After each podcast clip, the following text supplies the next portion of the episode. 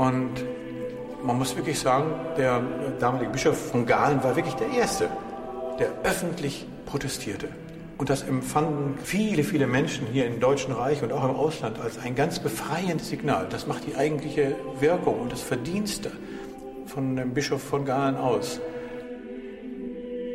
Ich hatte bereits am 26. Juli bei der Provinzialverwaltung der Provinz Westfalen, der die Anstalten unterstehen, der die Kranken zur Pflege und Heilung anvertraut sind, schriftlich ernstesten Einspruch erhoben.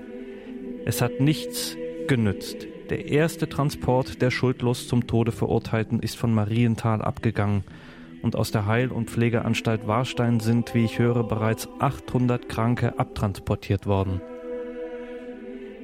Noch äh, viel bemerkenswerter war, denke ich, dass er die Gefährdung auf sich genommen hat, die mit einer Mordanklage gegen das nationalsozialistische Regime verbunden war. Meine Schwester befand sich schon längere Zeit in der Heilanstalt Liebenau. Sie war geistig normal und litt nur an epileptischen Anfällen. Sie konnte Briefe schicken, die durch die Zensur gingen. In zwei Fällen ist es ihr gelungen, einen Brief hinauszuschmuggeln. Der erste dieser beiden Briefe hatte im Wesentlichen folgenden Inhalt. Sie litte ständig an Angst, dass sie abgeholt und getötet werden könne. Es kämen öfter Wagen, die Insassen der Anstalt abholten. So müssen wir damit rechnen, dass die armen, wehrlosen Kranken über kurz oder lang umgebracht werden. Warum? Nicht, weil sie ein todeswürdiges Verbrechen begangen haben, sondern darum, weil sie nach dem Urteil irgendeines Amtes, nach dem Gutachten irgendeiner Kommission lebensunwert geworden sind, weil sie nach diesem Gutachten zu den unproduktiven Volksgenossen gehören. Nein, hier handelt es sich um Menschen, unsere Mitmenschen, unsere Brüder und Schwestern, arme Menschen, kranke Menschen, unproduktive Menschen meinetwegen, aber haben sie damit das Recht auf das Leben verwirkt? Hast du, habe ich nur so lange das Recht zu leben, solange wir produktiv sind, solange wir von anderen als produktiv anerkannt werden? Und dann ist eben dokumentiert, dass ein Gespräch stattgefunden hat beim Reichsjustizminister und Hitler angeordnet hat, ihr könnt die Anklageschrift so lassen, mit allen Anklagepunkten, aber ihr müsst alle Stellen rausstreichen, wo der Name Galen vorkommt. Helene ist in Grafeneck vergast, aber ihr Tod aus Tarnungsgründen in Brandenburg beurkundet worden. In einem sogenannten Trostbrief an den Vater heißt es, sie sei bei einem heftigen epileptischen Anfall am 16.10.1940 verstorben. Die Unterschrift stammt von einem Dr. Rieper. Dr. Rieper war der Tarnname von dem T4-Arzt Heinrich Bunke. Diese Tür, die rissen die auf und wurde die bis zum Anschlag aufgemacht. Dann ging sie aber gleich ins Arbeitszimmer meines Vaters. Sie haben sicher gefunden, was sie gesucht haben, nämlich äh, Kopien der Galenpredigten. Das war sozusagen für ihn das Schlüsselerlebnis, das Erweckungserlebnis, weil ihm von Stund an wohl klar geworden ist, dass diese Nazis eine gottlose Bande sind. Innigst geliebter Vater, leider ging es nicht anders. Meine Abschiedsworte aus diesem irdischen Leben in die ewige Heimat muss ich also heute an dich richten. Es wird dir und den meinen viel Herzweh bereiten. Aber denke daran, dass ich als Märtyrin sterben darf, was nicht ohne den Willen meines göttlichen Erlösers geschieht. Es kommt ja auch hier auf Geschwindigkeit an, dass die Sache reibungslos abläuft. Also die Leute müssen sich entkleiden, wird dann zur Eile angetrieben, um zusammen äh, mit vielen anderen nackten Menschen eng aneinander äh, gepresst, in einen verfließten Raum äh, getrieben zu werden, der nackt und kahl äh, ist. Das ist ein, ein schrecklicher Tod, ganz abgesehen davon, wie lange er dauert ob der Todeskampf 20 Minuten äh, währt oder eine halbe Stunde oder länger oder äh, kürzer. Pastor Stellbrink wird in einem eigenen Verfahren nach drei Stunden zum Tode verurteilt. Der Anwalt teilt der Ehefrau das Ergebnis beim Mittagessen mit. Sein Schicksal ist besiegelt. Rechtsmittel sind im Unrechtsstaat nicht zugelassen. Einer notiert in sein Neues Testament, sieht Nomen Domini Benedictum und äh, dann äh, heute wurde ich zum Tode verurteilt. Zwei notieren es. Zwei notieren es. Lange und Prasek notieren es unabhängig voneinander. Heute wurde ich zum Tode verurteilt, geheiligt sei der Name des Herrn. Unabhängig voneinander. Noch 1957 hat der Krankenhausfahrer zu meinem Mann, der damals eine mikrobiologische Ausbildung hier gemacht hat, gesagt, ach, Sie sind der Schwiegersohn von Pastor Stellbrink. Wissen Sie, der Mann hätte auch mal seinen Mund halten sollen, dann könnte er heute noch leben.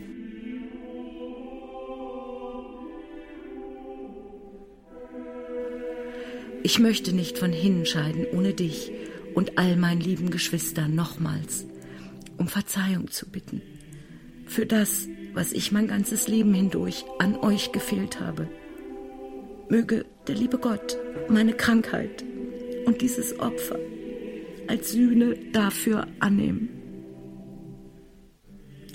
Bester Vater, trage deinem Kinde, welches dich so innig geliebt hat, nichts nach und denke immer und immer wieder, es geht in den Himmel, wo wir uns alle wiederfinden bei Gott und unseren lieben Verstorbenen.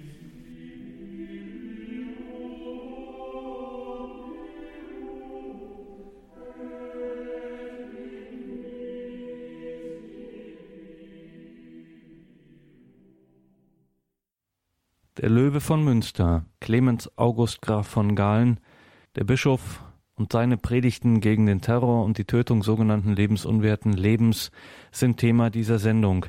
Am Mikrofon begrüßt Sie alle herzlich Gregor Dornis. Wir sprechen mit dem Historiker und Antisemitismusforscher Wolfgang Benz über Graf Galen und die sogenannte Euthanasie im Dritten Reich. Und wir sprechen mit dem Filmproduzenten Jürgen Hobrecht über die Märtyrer von Lübeck – Drei Kapläne, ein evangelischer Pastor, die Galens Predigten in Lübeck vervielfältigten und verbreiteten und dieses, wie der Film von Jürgen Hobrecht heißt, Widerstehen im Geiste Christi mit dem Leben bezahlten. Seit seiner Bischofsweihe im Schicksalsjahr 1933 fiel Bischof Galen durch seine deutlichen Worte auf. 1941 dann Paukenschläge.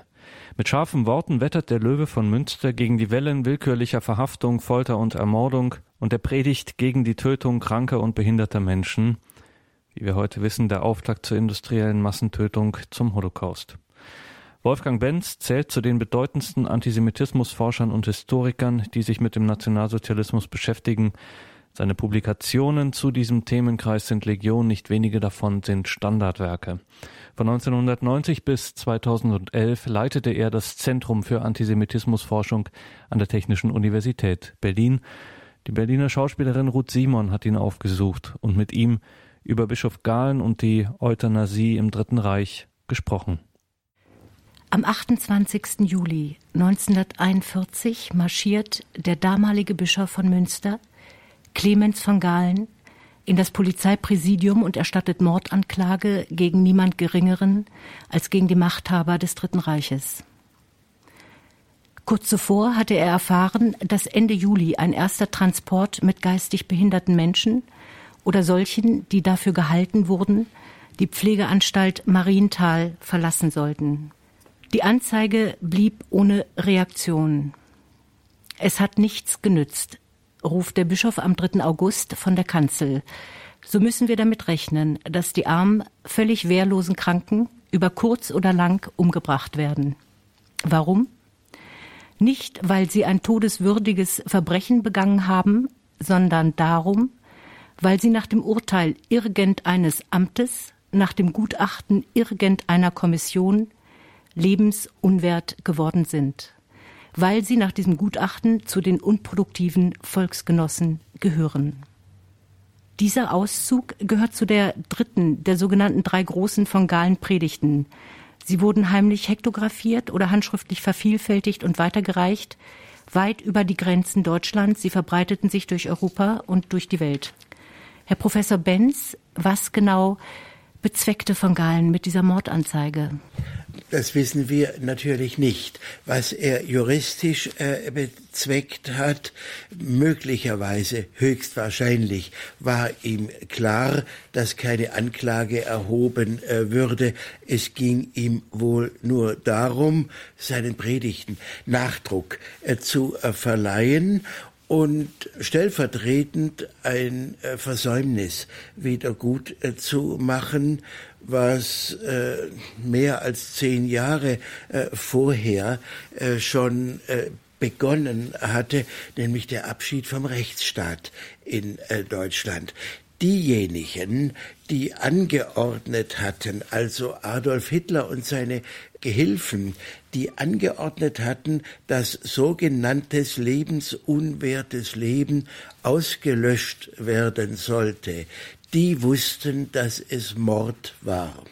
Daher die Tarnung, daher die Verborgenheit, in der hantiert äh, wurde, und die wollte Graf Galen ganz offensichtlich äh, treffen. Hier wollte er den Finger in die Wunde legen, obwohl er sich gewiss ganz sicher war, dass es keine juristischen Konsequenzen haben konnte. Aber noch äh, viel bemerkenswerter war, denke ich, dass er die Gefährdung auf sich genommen hat, die mit einer Mordanklage gegen das nationalsozialistische Regime verbunden war. Es existierten keine Gesetze, keine Weisung des Führers und die Juristen wurden nervös, während sich die Täter ihre Morde schönredeten. Ernst Klee schreibt in der Einleitung seines Buches Euthanasie, ich zitiere, die Lüge Nummer eins zu allen Zeiten, die Ermordung wird als Erlösung ausgegeben. Zitat Ende. Die Euthanasie wurde von allen Stellen als höchste Geheimsache behandelt. Dann kam von Galen und stieg eben auf diese Kanzel. Er sagte ihnen nicht nur, dass sie Mörder seien, nein, er geht weiter. Das Reichsstrafbuch bestimme sogalen, wer vorsätzlich einen Menschen töte, sei wegen Mordes mit dem Tode zu bestrafen. Er fordert also obendrein auch die Todesstrafe für wen? Ja, für Hitler.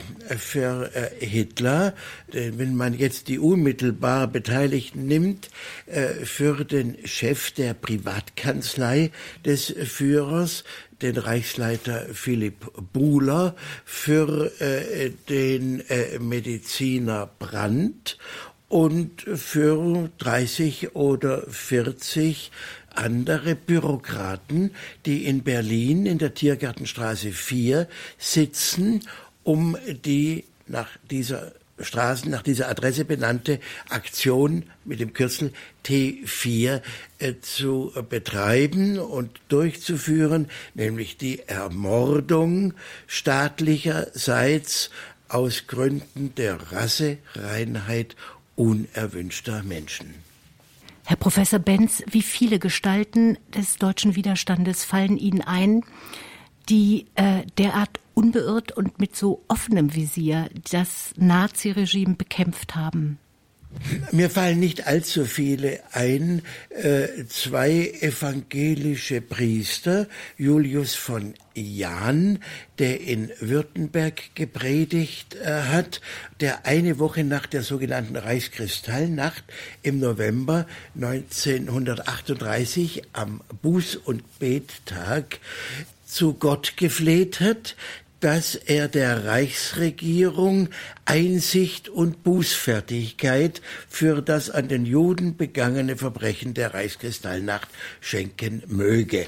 Das war ein Akt offenen, äh, unbeirrten Widerstandes. Pfarrer Julius von Jahn wurde dafür von SA äh, verprügelt, ins Gefängnis äh, gesteckt und wurde äh, nach Bayern äh, verbannt.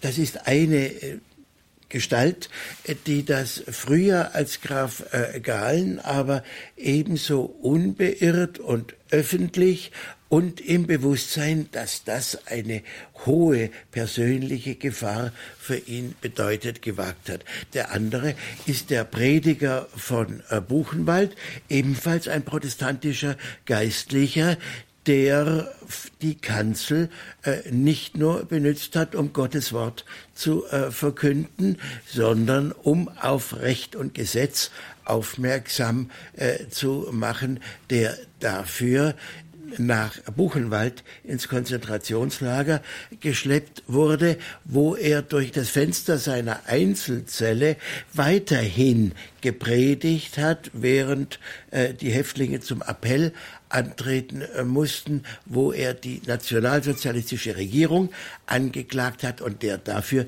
in Buchenwald totgeschlagen wurde. Wie Sie eben schon betont haben, die Geheimhaltung hatte höchste Priorität. Sie funktionierte aber nur begrenzt. Unter den Juristen ist sehr vielen vieles aufgefallen. Zum Beispiel spricht man von verdächtig vielen Todesanzeigen unter den Kranken, alle mit demselben Wortlaut. Oder die Generalstaatsanwaltschaft Stuttgart schreibt sogar Fälle unnatürlichen Todes in Heil- und Pflegeanstalten, Mordanzeige gegen Unbekannt unbedingt notwendig. Ein gewisser Gottlieb Bauer, Landwirt und Bürgermeister der Gemeinde Dapfen, schreibt, mit dem Erscheinen der Omnibusse setzte auch ein Gemunkel ein darüber, dass mit den Omnibussen Geisteskranke aus den verschiedenen Anstalten geholt würden und in Grafeneck umgebracht würden. Grafeneck im Gebiet der Gemeinde Darpfen ist ein ehemaliges Barockschloss. Dort werden 10.000 Kranke vergast. Sie ist die erste Vergasungsanstalt und wird Anfang 1940 mit Krematoriumsöfen ausgestattet. Herr Professor Benz, könnte man auch sagen, der Holocaust beginnt mit der Ermordung der Kranken. Ja, äh, man, man kann das sagen, dass der Holocaust an dieser Stelle mit dem Krankenmord äh, begonnen hat. Die Motive waren ganz ähnlich, nämlich aus sogenannten rassischen Gründen Unerwünschte äh, zu äh, töten. Und es wurde außerdem die Methode des Tötens im Krankenmord experimentell ausprobiert, die Methode, die dann in den äh, Vernichtungslagern im Osten äh, an Juden und einigen anderen äh, praktiziert wurden und es war das gleiche Personal. Das Personal äh, der Euthanasieaktion T4 wurde dann äh, in den Osten äh, kommandiert und hat in den äh, Vernichtungslagern Belzec, Treblinka und äh, Sobibor nach den Methoden, die sie in Grafeneck, in äh, Bernburg, in, den anderen, in, in Hartheim äh, bei Linz, mit den Methoden, die sie in den Euthanasieanstalten im Deutschen Reich entwickelt und erprobt hatten, wurde dann im großen Stil jüdisches Leben ausgelöscht und vernichtet. Die Krankenmorde unterliegen weiterhin der höchsten Geheimhaltung. In der Bevölkerung wird gemunkelt. Doch hinter vorgehaltener Hand. Dann erscheint von Galen und durchbricht diese Schallmauer des Schweigens. In diesem Moment finde ich die Psychologie der Nazis sehr interessant. Ein Mann spricht die Wahrheit aus und die Nationalsozialisten sind fassungslos. Sie sind auch geschockt und sie wissen überhaupt nicht zum Anfang, was zu tun ist mit diesem Mann. Die Ratlosigkeit der Nazis spiegelt sich in den interne Lageberichten. Am 12. August heißt es in einer Vorlage des Abteilungsleiter Propaganda für Minister Goebbels, Staatspolizeiliche Maßnahmen gegen den Bischof von Münster dürfen kaum von Erfolg sein, denn bei einer Verhaftung und Aburteilung würde der Bischof von der Kirche als Märtyrer hingestellt werden und andere Bischöfe würden seine Behauptung wieder aufnehmen. Walter Tiesler, Leiter für Propaganda und Volksaufklärung, sagt am 13. August zu Bormann, Dr. Goebbels sprach nach der Ministerkonferenz mit mir wegen der Predigt. Er wisse nicht, was man im Augenblick Wirksames tun könne. Tiesler schlägt vor, den Bischof aufzuhängen. Herr Professor Benz, was geschieht psychologisch in diesem Moment, in dem von Galen die Wahrheit ausspricht, laut ausspricht, vielleicht sogar wie ein Löwe äh, von der Kanzel brüllt, mit diesen Machthabern? Die Machthaber sind äh, verwirrt und äh, befinden sich in einer für sie außerordentlich schwierigen Lage. Es ist nicht allzu schwer, äh, die Menschen dazu zu bringen, äh, dass sie dem Mord an einer Minderheit zusehen, die und den äh, durch Schweigen tolerieren, einer Minderheit, die als fremd stigmatisiert ist. Das gilt also für den Judenmord. Äh, da ist das den Nationalsozialisten einigermaßen gut äh, gelungen, Sympathie für die Opfer zu unterbinden, denn die waren ja Fremde. Die gehörten ja angeblich nicht äh, nicht zu den Deutschen. Das hat nationalsozialistische Propaganda seit 1933 den Leuten klargemacht. Aber die ermordeten Kranken haben Angehörige. Und diese Angehörige bemerken ja zuerst, dass die äh, geistesschwache Tante ermordet wurde, dass das Kleinkind nicht mehr existiert. Sie haben zum Teil idiotische Mitteilungen bekommen mit Todesursachen, starb nach einer Blinddarmentzündung, bei irgendjemand, der schon seit Jahren keinen Blinddarm äh, mehr äh, hatte. Also das war eine sehr gefährliche Situation, denn gegen die eigenen Volksgenossen, wie man damals äh, sagte, die wollte man nicht gegen sich aufbringen. Es war äh, Krieg.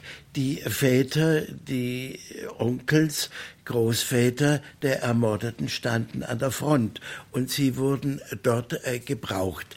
Es gibt einen, den Fürsprecher einer bis dato stummen aber sich jetzt einmal meldenden gesellschaftlichen und international beachteten Gruppe, nämlich der katholischen Kirche. Es ist nicht die katholische Kirche, die sich erhebt, aber es ist ein katholischer Würdenträger aus altem westfälischem Adel, ein äh, bekannter äh, Mann, kein wilder Linker, sondern ein konservativer, national empfindender Mann, der auf die Kanzel äh, steigt und Unrecht Unrecht nennt. Dagegen haben die Nationalsozialisten praktisch keine Chance. Sie können ihn nicht aufhängen. Wenn man einen katholischen Bischof aufhängt, hat man auf jeden Fall die katholische Bevölkerung, und das ist knapp die Hälfte der Bevölkerung im Deutschen Reich, äh, gegen sich. Da mögen die noch so wilde Nazis sein, aber das wollen sie nicht. Die anderen werden auch hellhörig. Die ganze Tarnung dieses Mordens äh, wäre äh, dahin.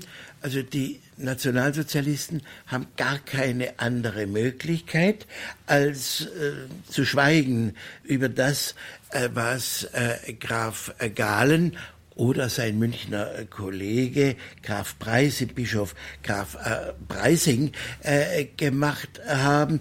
Man kann es nur ignorieren, aber man kann den Anlass abstellen und äh, tatsächlich wurde ja zumindest vorübergehend dann der Krankenmord eingestellt. Ich wollte noch mal kurz zurück zu der Reaktion von Goebbels. Wir kommen später noch mal auf den Euthanasie-Stopp. Goebbels bezeichnete die dritte Predigt vom 3. August 1941 gegen die Euthanasie als unverschämte und provozierende Rede ein Dolchstoß in den Rücken der kämpfenden Front. Er sagt, man hat ja vom Katholizismus nicht viel für diesen Krieg erwartet, aber dass sich ein hoher Kirchenfürst dazu herablassen würde, Zutreiberdienste für den Feind zu leisten, das ist denn doch ein Verbrechen, das für den Staatsanwalt reif wäre. In seinem Tagebuch notiert er, den Bischof Galen hat Hitler auf den Kika. Er lasse jede einzelne Handlung dieses Landesverräters beobachten. Er wolle in einem günstigen Augenblick zuschlagen und dann würde es für den katholischen Klerus nichts zu lachen geben. Für die künftige Generalabrechnung mit Galen legte Goebbels eine Mappe an Graf Galen. Denn wenn sofort etwas gegen den Bischof unternommen wird, so Goebbels, wäre die Bevölkerung Münsters während des Krieges abzuschreiben. Dazu könne man ruhig noch ganz Westfalen nehmen. Kurz, der Bischof war zu stark und zu beliebt, wie Sie es eben auch gerade gesagt haben. Sie beschlossen, die Sache nach dem Krieg mit einem Federstrich zu beenden. Ähm, was für ein Urteil hätte es Ihrer Ansicht nach für ihn gegeben? Das ist schwer zu sagen, weil der Krieg nicht so ausging, wie sich die Nationalsozialisten das äh, vorgestellt äh, haben. Und auch nach dem Krieg hätten, auch nach einem siegreichen Krieg, hätten sie möglicherweise noch ein paar äh, Rücksichten nehmen müssen. Aber zu einem Todesurteil hätte es dann wahrscheinlich schon, schon gereicht.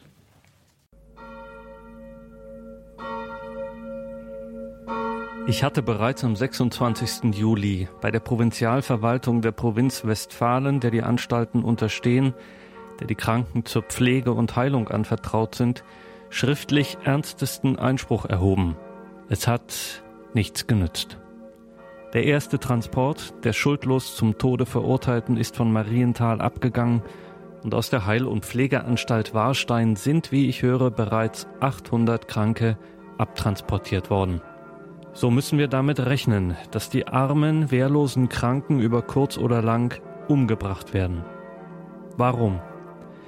Nicht, weil sie ein todeswürdiges Verbrechen begangen haben, sondern darum, weil sie nach dem Urteil irgendeines Amtes nach dem Gutachten irgendeiner Kommission lebensunwert geworden sind, weil sie nach diesem Gutachten zu den unproduktiven Volksgenossen gehören.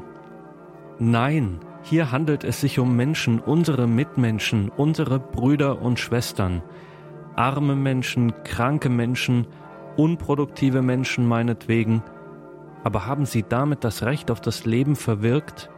Hast du habe ich nur so lange das Recht zu leben, solange wir produktiv sind, solange wir von anderen als produktiv anerkannt werden.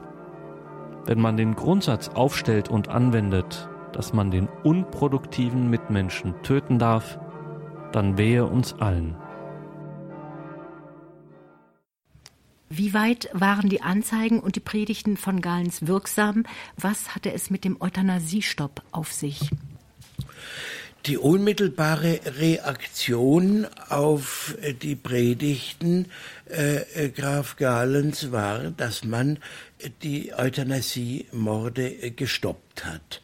Es wäre nicht nationalsozialistische Politik gewesen, wenn die Nationalsozialisten damit zur Einsicht gekommen wären und äh, sie sich gesagt hätten, wir tun hier Falsches wir haben das jetzt erkannt, das wussten Sie ja vorher äh, schon, äh, dass das mit Recht und äh, Gesetz und Moral nicht in Einklang zu bringen war.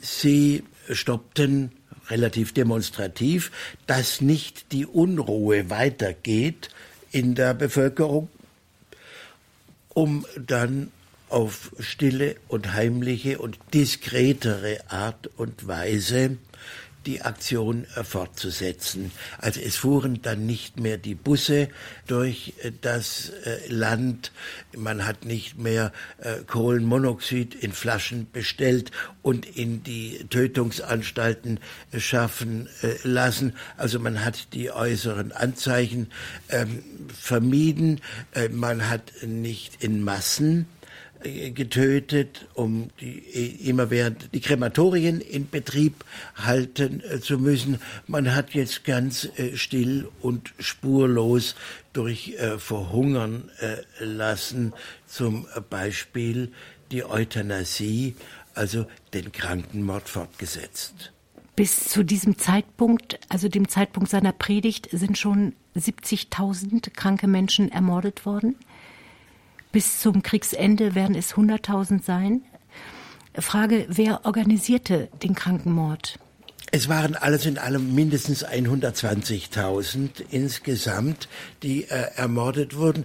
Und zur, zur Organisation gab es eine eigene Einrichtung, die Aktion T4, Bürokraten, die unter der Leitung äh, der Privatkanzlei des äh, Führers, äh, gestützt auf ein dubioses äh, Dokument, äh, die Sache organisierten. Das dubiose Dokument zurückdatiert auf den Beginn des Kriegsausbruches 1939, weil man dachte, auf jeden Fall den Hintergrund des Krieges äh, braucht man für eine so drakonische Maßnahme. Und das ist ein nüchterner, äh, sind nüchterne zwei Sätze. Der Führer habe äh, angeordnet oder erlaubt, gerade als läge, sei es in der Macht des Führers äh, gelegen, bei Anwendung äußersten, äußerster Sorgfalt und strengster Prüfung unheilbar Kranken den Gnadentod zu äh, gewähren. Was braucht man dazu, um äh, so etwas äh, durchzuführen? Man braucht eine Bürokratie, die existiert im Gebäude Tiergartenstraße 4 in äh, Berlin. Da werden nach Listen aus den einzelnen Anstalten die Leute ausgesucht. Man braucht eine Transporteinrichtung, die gemeinnützige Krankentransport GmbH. Das ist die Unterabteilung, die die Busse betreibt. Denn zur Spurenvernichtung wird nicht an Ort und Stelle mit Gas getötet, sondern die Leute werden verlegt von einer Anstalt in die andere und von der in die dritte, damit die Spuren verwischt äh, sind, wo die Leute ermordet äh, wurden, dass sie nicht mehr von Angehörigen besucht werden können. Das Ganze verursacht Kosten, deshalb braucht es auch eine Kostenrechnungsstelle, äh, die jetzt, man muss Sprit besorgen, man muss das Gas einkaufen, man muss das Personal besolden, dass die Anlagen bedient und die Spuren verwischt und die Briefe schreibt und äh, die Sterbeurkunden ausfertigt. Und man braucht Ärzte, denn in diesem seltsamen Brief auf einem Privatbogen Adolf Hitlers, die das Ganze rechtlich zu legitimieren scheint, steht nach sorgfältigster Prüfung. Deshalb äh, gibt es eine ganze Kompanie von Ärzten, äh, die im Schnellverfahren diese Listen durchschauen und an die Namen, wo sie ein Kreuzchen hinmachen, das sind die Todgeweihten. Da finden keine Untersuchungen statt, keine Prüfung, sondern rein nach Aktenlage. Es gibt auch solche Mediziner, die dann das nach Hause äh, berichten. Heute habe ich also 200 in einer Stunde oder so äh, durchgearbeitet. Also in einer gewaltigen äh, Fleißleistung mit viel äh, mörderischer Energie, aber wenig Nachdenken und ohne die geringste ärztliche Kunst. Man hätte genauso gut Müllwerker oder äh, Bäcker äh, zu diesem jo Job äh, nehmen können. Aber mit Ärzten und Arztstempel macht sich dieser Schein der Legalität natürlich besser. Also eine große eigens errichtete äh, Organisation, ganz hoch oben, nämlich direkt äh, im Privatbüro des äh, Diktators angesiedelt. Im April 1940 weitet sich die Euthanasiezentrale räumlich und organisatorisch aus. Wie sie eben sagte, der größte Teil der Verwaltung wird in einer Villa in der Tiergartenstraße 4 untergebracht, daher die Abkürzung T4, finanziert von der NSDAP. Ähm, wieder absolute Geheimhaltung und Täuschung. Die Organisation der Morde geschieht unter dem Briefkopf wie Reichsarbeitsgemeinschaften, Heil- und Pflegeanstalten, gemeinnützige Stiftung für Anstaltspflege. Tarnnamen werden eingeführt. Zum Beispiel ließ sich der Leiter des Hauptamtes Brack als einen gewissen Herrn Jennerwein führen. Und die Verlegungen wurden als öffentliches Auftreten verzeichnet. 1940, ein Jahr vor von Galens Rede hat T4 ein Problem. Sie brauchten mehr Gutachter, um schneller die Kranken in die Vergasungskammern zu schleusen. Aus diesem Grund werden für den 19. April 1940 Ärzte, Professoren, Anstaltsleiter nach Berlin geladen. Unter ihnen, so kann man es, glaube ich, schon getrost formulieren, Teile der wissenschaftlichen Elite, zum Beispiel Karl Schneider, 1930 leitender Arzt in Bethel, später Ordinarius in Heidelberg, Direktor der psychiatrischen neurologischen Klinik. Paul Nietzsche, Professor und ab 1927 beratender Psychiater der sächsischen Regierung. Er wurde 41 der medizinische Leiter der T4, also ein Psychiater wird Leiter der organisierten Krankenmorde. Außerdem De Krinis, Karl Bonhoeffers Nachfolger und Direktor der Charité. Otto Hebold arbeitet zu dieser Zeit im Reservelazarett Berlin-Buch, Klinik des Kaiser Wilhelm Instituts, also dem späteren Max Planck Institut. Herr Professor Benz, was wussten diese Wissenschaftler zu diesem Zeitpunkt über die Krankentötungen? Die wussten natürlich, was sie taten. Das ist ja vollkommen ausgeschlossen, dass die nicht eingeweiht äh, waren. Es ging ja äh, um ein Programm, das die Rassenideologie des Nationalsozialismus praktizierte. Literatur und öffentliche Diskussionen über den Gnadentod für unheilbar Kranke waren ungefähr seit der Jahrhundertwende und nicht nur in Deutschland an der Tagesordnung. Äh, psychiatrische äh, Koryphäen bedeutende Mediziner wussten zumindest von dieser äh, Diskussion und wenn sie jetzt in staatliche Dienste äh, treten, als Berater, als Mitwirkende, wurden sie automatisch Mitwisser und waren automatisch Mittäter.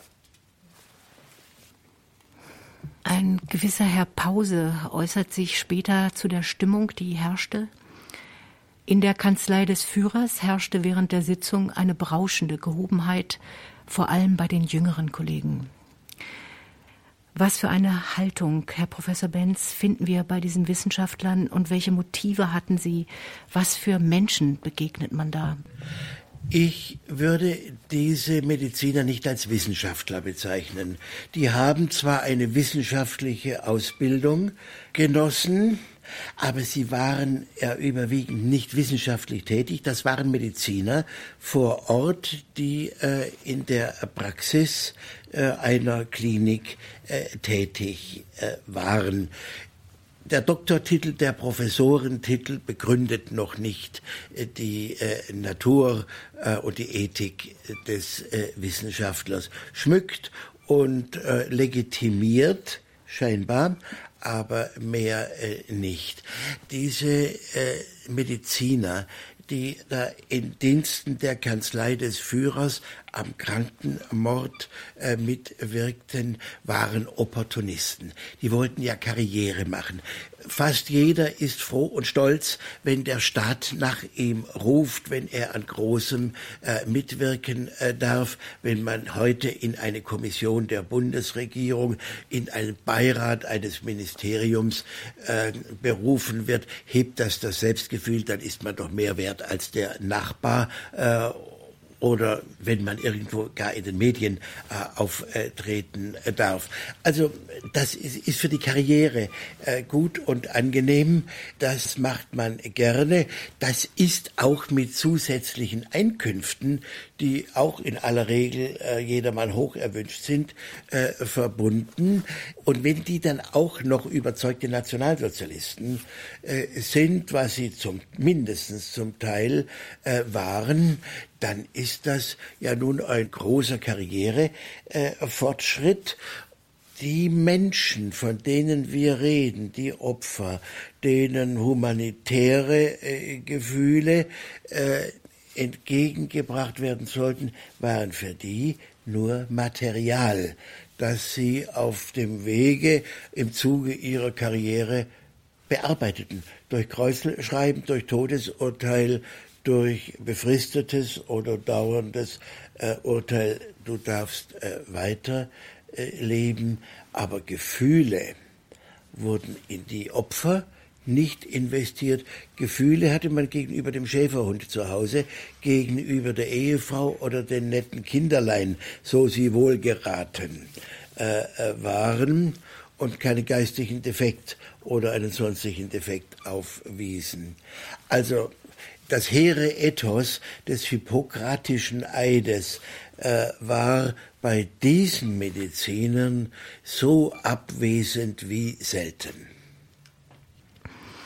Ernst Klee schreibt in seinem Buch Auschwitz die NS-Medizin und ihre Opfer, ich zitiere, in Auschwitz wurde dieser Traum erfüllt. Der absolute Zugriff auf lebende und werdende Menschen, eine Orgie verbrauchender Forschung. Auschwitz war die Hölle für die Häftlinge und der Himmel für die Forschung, die sich hemmungslos des Menschenmaterials bediente. Zitat Ende. Wie können wir heute die Wissenschaft vor ähnlichen Entwicklungen schützen, zumal die Ärzte, die die Kranken in die Gaskammern selektiert hatten, nach dem Krieg kaum belangt wurden, sondern oftmals als renommierte Professoren an Universitäten und Krankenhäusern weitergelehrt haben. Ich widerspreche meinem verstorbenen Freund Ernst Klee ungern. Aber die medizinischen Versuche in Auschwitz oder in Dachau oder sonst irgendwo in einem Konzentrationslager hatten mit Forschung nichts zu tun. Das war idiotische, dilettantische Menschenquälerei. Nur weil man's machen konnte, hat der Mengele in Auschwitz herum experimentiert in dem, was er Zwillingsforschung nannte.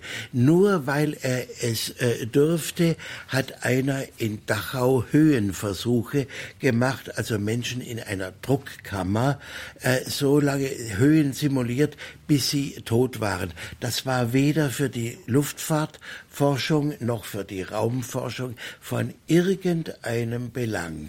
Mit anderen äh, Worten, das war damals so unnötig, wie heute die Klage unnötig und unmoralisch ist, dass man nicht am lebenden Menschen forschen darf. Da bin ich ganz altmodisch und äh, ganz äh, moralisch. Was damals Unrecht war, ist heute auch Unrecht. Und das äh, Experiment am lebenden äh, Menschen gar gegen seinen Willen ist unmoralisch, verstößt gegen menschliches und göttliches äh, Gesetz und hat mit Freiheit der Wissenschaft gar nichts zu tun. Wer waren die Menschen, die selektiert wurden? Die Opfer waren ganz normale Menschen, die nur eine in der Regel angeborene Behinderung hatten, die in einer Heil- und Pflegeanstalt äh, leben äh, mussten, die von ihren Angehörigen besucht wurden, die von ihren Angehörigen geliebt äh, wurden, äh, die man nur zum Teil aus, aus medizinischen Gründen nicht zu Hause halten äh, konnte.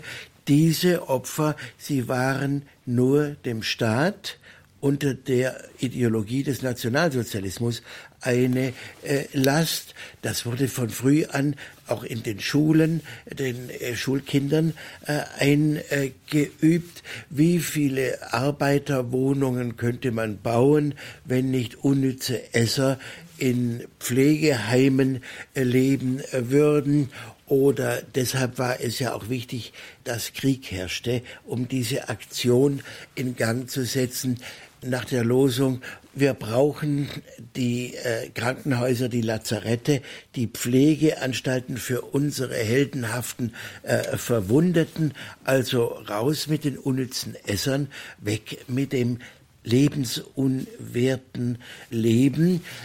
Das sollte das plausibel machen und das ganze ärztliche Begutachtungswesen war ja vollkommen nichtig und wertlos und sollte nur den Anschein einer rechtsförmigen äh, Prozedur äh, erwecken, dass dann in den Akten irgendetwas drin ist, was aber auch niemand sehen durfte. Aber mit der Inanspruchnahme ärztlicher Autorität schien dieser Mord ein wenig mehr äh, legitimiert und dadurch, dass das in bürokratisch äh, geordneten Formen vor sich ging, dass da einer 15.000 Fälle äh, bearbeitet, hat das Ganze den Anschein einer vernünftigen, geplanten oder mindestens notwendigen Aktion zum Wohle des Ganzen.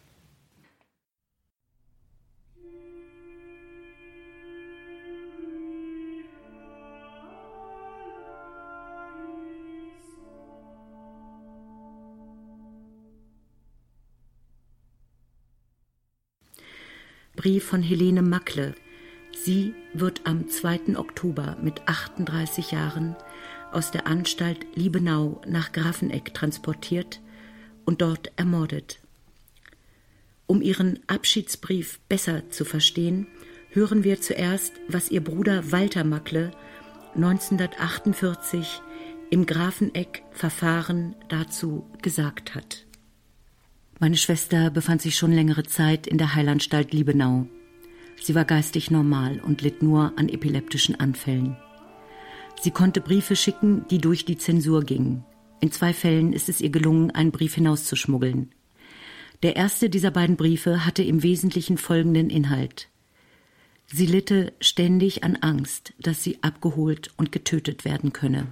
Es kämen öfter Wagen, die Insassen der Anstalt abholten. Von Angehörigen der Insassen sei erzählt worden, dass diese umgebracht worden waren. Sie bat meinen Vater, ihr doch zu helfen und dafür zu sorgen, dass mit ihr nicht das Gleiche geschehe. Da mein Vater herzleidend war, habe ich es unternommen, mich mit dem Gesundheitsamt, dem Referat Irrenwesen im Innenministerium in Stuttgart in Verbindung zu setzen. Ich habe dort einen Herrn, es handelt sich um einen Arzt gesprochen, an dessen Namen ich mich nicht mehr erinnere. Er war Referent für die Heilanstalten. Auf meine offene Frage, ob die von meiner Schwester geäußerte Vermutung stimme, hat er gekniffen. Nachdem ich meinem Vater dies Gespräch berichtet hatte, hat dieser sich selbst mit dem Gesundheitsamt in Verbindung gesetzt. Während mein Vater äußerst hoffnungsvoll war, kam plötzlich der Abschiedsbrief meiner Schwester. Wir haben uns sofort mit der Anstalt Liebenau in Verbindung gesetzt und festgestellt, dass meine Schwester abtransportiert worden war. Soweit der Brief ihres Bruders. Helene ist in Grafeneck vergast, aber ihr Tod aus Tarnungsgründen in Brandenburg beurkundet worden. In einem sogenannten Trostbrief an den Vater heißt es, sie sei bei einem heftigen epileptischen Anfall am 16.10.1940 verstorben. Die Unterschrift stammt von einem Dr. Rieper. Dr. Rieper war der Tarnname von dem T4-Arzt Heinrich Bunke. Kommen wir jetzt zu Helene Mackles Abschiedsbrief. Liebenau, den 1. Oktober 1940. innigst geliebter Vater. Leider ging es nicht anders. Meine Abschiedsworte aus diesem irdischen Leben in die ewige Heimat muss ich also heute an dich richten. Es wird dir und den meinen viel Herzweh bereiten. Aber denke daran, dass ich als Märtyrin sterben darf, was nicht ohne den Willen meines göttlichen Erlösers geschieht, nach welchem ich mich jahrelang sehnte, Vater. Vater, guter Vater. Ich möchte nicht von hinnen scheiden ohne dich und all meinen lieben Geschwistern nochmals, um Verzeihung zu bitten für das, was ich mein ganzes Leben hindurch an euch gefehlt habe.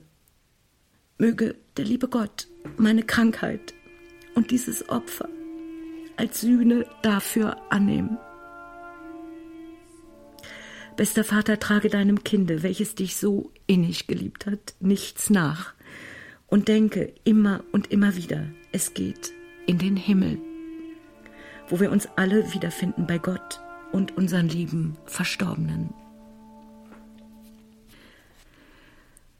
Es umarmt dich in treuer Liebe und mit dem festen Versprechen, welches ich dir gab bei unserem letzten Abschied, dass ich standhaft ausharren werde. Dein Kind, Helene.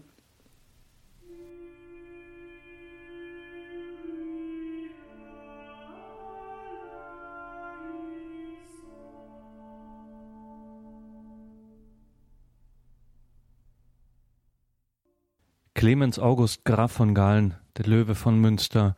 Das ist das Thema heute in der Standpunktsendung bei Radio Horeb und Radio Maria. Ruth Simon aus Berlin ist im Gespräch mit dem Antisemitismusforscher Wolfgang Benz über Graf Galen, dessen Predigten und vor allem über die Euthanasie im Dritten Reich. Was wollten die Nationalsozialisten durch die Vernichtung des sogenannten Lebens, unwerten Lebens erreichen? Was war Ihr Ziel? Es gab ein ökonomisches Ziel, äh, nämlich Unterhalt für pflegebedürftige Menschen zu sparen, Raum äh, zu gewinnen für andere Nutzung. Und äh, es war äh, das Ziel, äh, die Rassenpolitik umzusetzen, und zwar zunächst im eigenen Volke, um der äh, schmähliche Ausdruck damals äh, da, äh, lautete ja auf Norden. Also dem Ideal der Idealrasse, nämlich der germanischen, dem nordischen äh, Menschen näher zu kommen. Darunter litten ja auch einige führende Nationalsozialisten wie der Propagandaminister, dass ihr äußeres Erscheinungsbild nicht ganz im Einklang stand zu den äh, Idealen äh, der nationalsozialistischen Rassenlehre, dem blonden, blauäugigen äh, Hühnen. Da, wo man konnte, wollte man dann wenigstens die Figuren, die nicht diesem Ideal entsprachen, äh, von der Erde verschwinden äh, lassen. Also ein äh, radikales äh, Mittel, wissenschaftlich verbrämt mit dem Ausdruck Eugenik. Schon im Oktober 1933 schrieb von Galen in seinem Hirtenbrief Glaubt nicht, dass eure Bischöfe sorglos Gefahren übersehen, wenn sie noch schweigen, während ihr nach Wegführung verlangt. Seid versichert, zentnerschwer lastet jeden Tag das Bewusstsein der Verantwortung für eure Seelen auf ihnen und sie wissen, dass sie ihre eigenen Seelen nicht retten können wenn sie zur Unzeit schweigen oder sprechen. Schweigen oder Sprechen anscheinend schon 1933 das Thema, das ihn am meisten beschäftigte.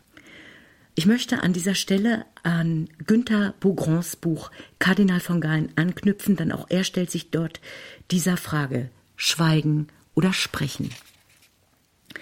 Als der Utrechter Erzbischof de Jong von allen Kanzeln der Niederlande in einem Hirtenbrief gegen die Deportation jüdischer Mitbürger protestierte, wurde wenige Tage später die Verschleppung und Ermordung ausschließlich der katholischen Nicht-Arier Hollands unter ihnen Edith Stein und ihre Schwester, angeordnet und gnadenlos durchgeführt.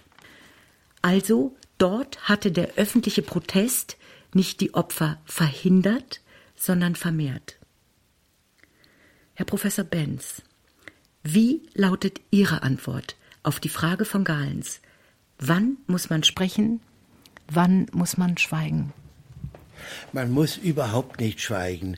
Das ist das, was ich als Historiker und als Katholik der katholischen äh, Kirche zum Vorwurf äh, mache, äh, dass sie zu lange geschwiegen hat, dass sie diejenigen im Stich ließ, die kleinen Priester oder äh, Seelsorgehelfer, die nicht geschwiegen haben, dass sie die im Stiche äh, gelassen äh, hat. Sie unterschied sich da nicht äh, von den evangelischen Kirchen, aber die katholische Kirche hätte noch ein paar Möglichkeiten mehr gehabt.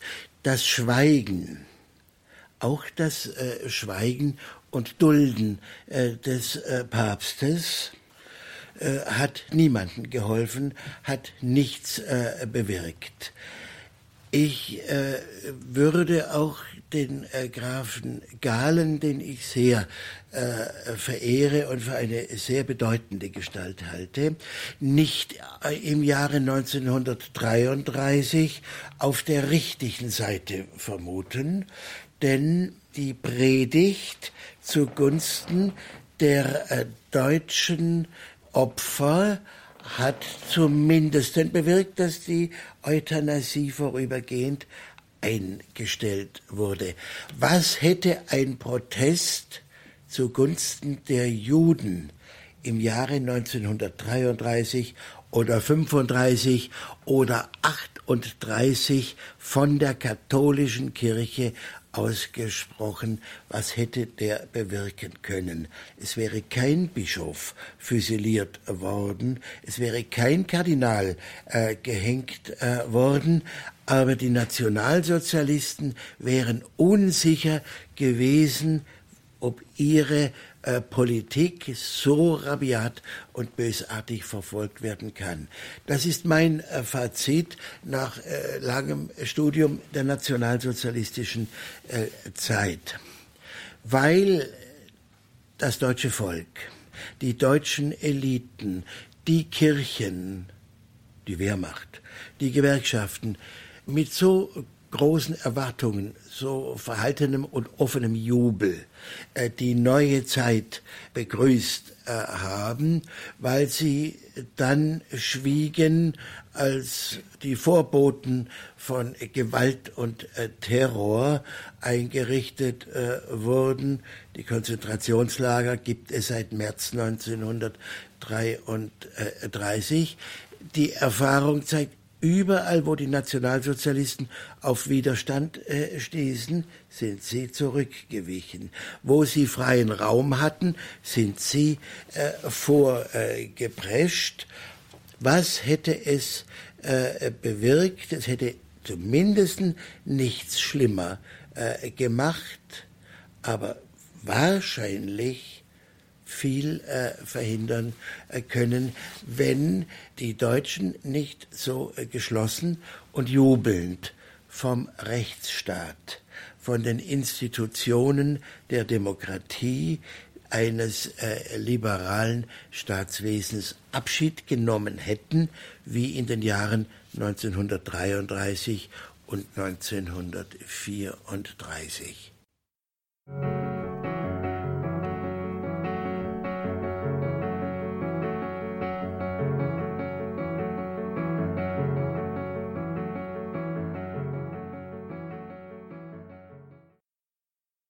Sie haben eingeschaltet in der Standpunktsendung bei Radio Horeb. Heute geht es uns um Clemens August Graf von Galen, Bischof von Münster, und seine Predigten gegen den Terror des NS-Regimes und die Tötung von Behinderten. Diese seine Predigten strahlen über Münster hinaus und führen an der Ostseeküste in Lübeck zu einem der atemberaubendsten Vorgänge christlicher Widerstandsgeschichte im Nationalsozialismus. Widerstehen im Geiste Christi heißt ein Film des Berliner Produzenten Jürgen Hobrecht, in dem er das Schicksal dreier Kapläne und eines evangelischen Pastors nacherzählt. Die Märtyrer von Lübeck vervielfältigen und verbreiten die Predigten Bischof Galens und sie bezahlen dies mit ihrem Leben. Ich habe Jürgen Hobrecht besuchen dürfen im Epizentrum des Prenzlauer Bergs in Berlin am Kolwitzplatz und ich habe mit Jürgen Hobrecht über die Lübecker Märtyrer und seinen Film Widerstehen im Geiste Christi gesprochen. Herr Hobrecht, danke, dass wir hier sein dürfen. Sie sind als Filmemacher und in Ihrer Arbeit seit Jahren mit dem Thema NS-Zeit, Israel, Euthanasie beschäftigt. Warum? Ich habe das Thema in den 70er Jahren kennengelernt äh, über die Aktion Sühnezeichen. Ich bin dann als äh, ganz junger Hörfunkjournalist 1980 mit einer Gruppe von Aktion Sühnezeichen Freiwilligen nach Auschwitz gefahren, in den polnischen Ort Oświęcim und die, die Gedenkstätte Auschwitz und habe eine Woche lang dort gearbeitet und auch äh, für den Deutschlandfunk äh, Reportagen gemacht. Ich war sofort gefangen von diesem Ort. Es hat, hat mich in einer Weise gepackt, die, die mich bis heute nicht losgelassen hat. Und dann die direkte Schleife von Auschwitz nach Israel auf dem direkten Weg. Jetzt haben Sie die Lübecker Märtyrer entdeckt und diesen Film dazu gemacht.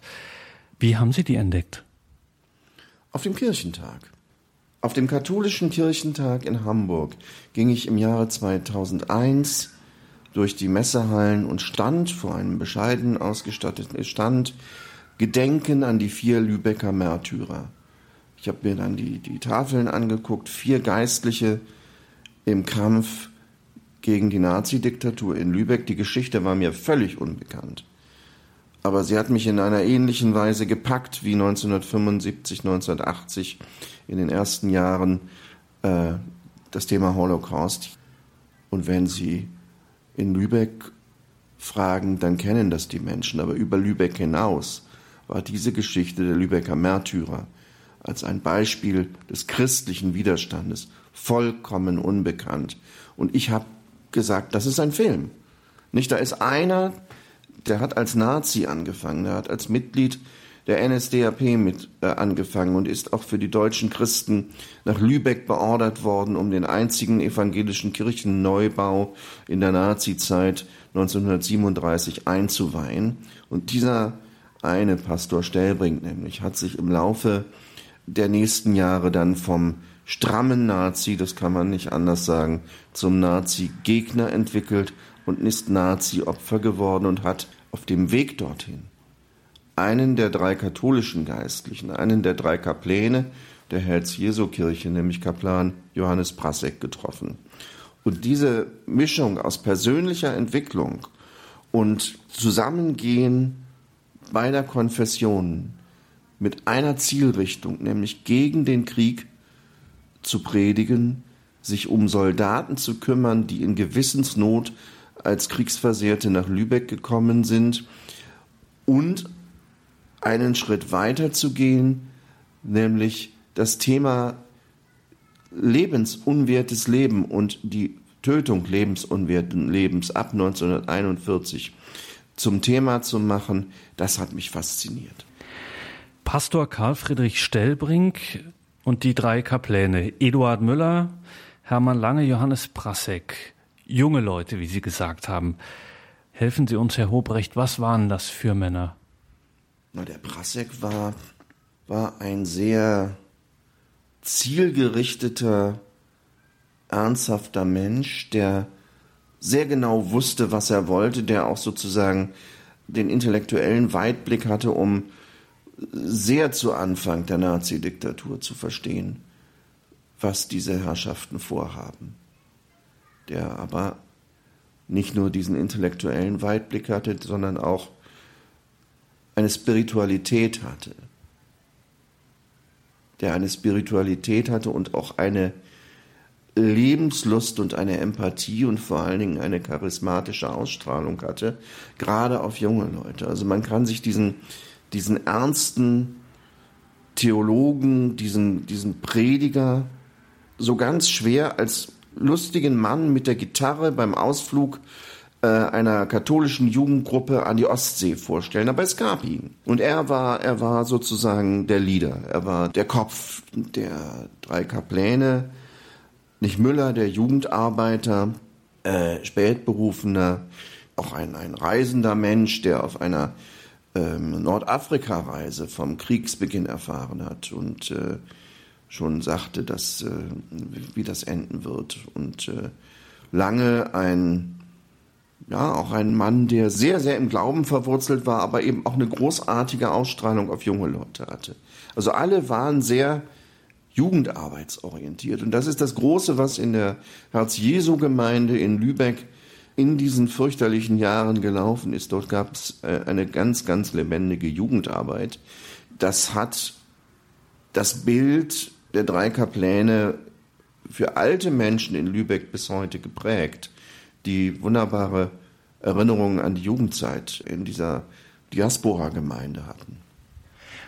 Sie haben sehr viele von den Schülern damals und von Jugendlichen, die damals in der Gemeinde waren, in Herz Jesu in Lübeck aufgespürt und für Ihren Film gewinnen können. Wie haben Sie die äh, bekommen? Wie sind Sie an die Leute rangekommen? Das war praktisch klar, als ich vor den ähm, Stellwänden in der Hamburger Messehalle stand. Es gibt den Arbeitskreis 10. November, der sich um das Andenken an die nicht nur an die drei Kapläne, und das ist das Hervorragende, sondern an die vier Geistlichen kümmert. Der äh, sehr katholisch geprägte Arbeitskreis bezieht den evangelischen Pastor Karl Friedrich Stellbrink immer mit ein. Dieser Arbeitskreis aber ähm, mit seinen Mitgliedern war sofort bereit, äh, Auskunft zu geben, stand sofort für Interviews zur Verfügung. Und da saßen dann die älteren Herrschaften, inzwischen älteren Herrschaften, einige leben auch inzwischen jetzt nicht mehr, die erzählt haben über ihre Jugenderlebnisse, die erzählt haben, wie sie im Keller der Herz-Jesu-Kirche, heute eine Gedenkstätte und Krypta, abgetippte, auf Madrizen abgetippte Predigten von Graf Gahlen, die eine Ordensschwester von Münster nach Lübeck mit dem Zug transportiert hatte, äh, auf Madrizen abgetippt haben und dann äh, in eine Gemeindezeitung gesteckt haben, die dann wiederum von einer Frau aus der Gemeinde äh, in die Briefkasten geworfen worden ist. Eine unglaublich spannende Geschichte. Und jetzt haben Sie es erwähnt, äh, das klingt für uns heute schon nicht sehr besonders, aber wir müssen uns noch mal klar machen, wir befinden uns ja in den 30er bzw. 40er Jahren. Da ist es nicht sonderlich üblich, dass evangelische Pastoren und äh, katholische Geistliche zusammenarbeiten und schon gar nicht auf äh, diese Weise oder dass sie so äh, eng in Kontakt sind. Irgendwann wird dieser Pastor Stellbrink, Karl Friedrich Stellbrink, aufmerksam auf die Pfarrei Herz Jesu mit diesen drei Kaplänen. Wie kam das?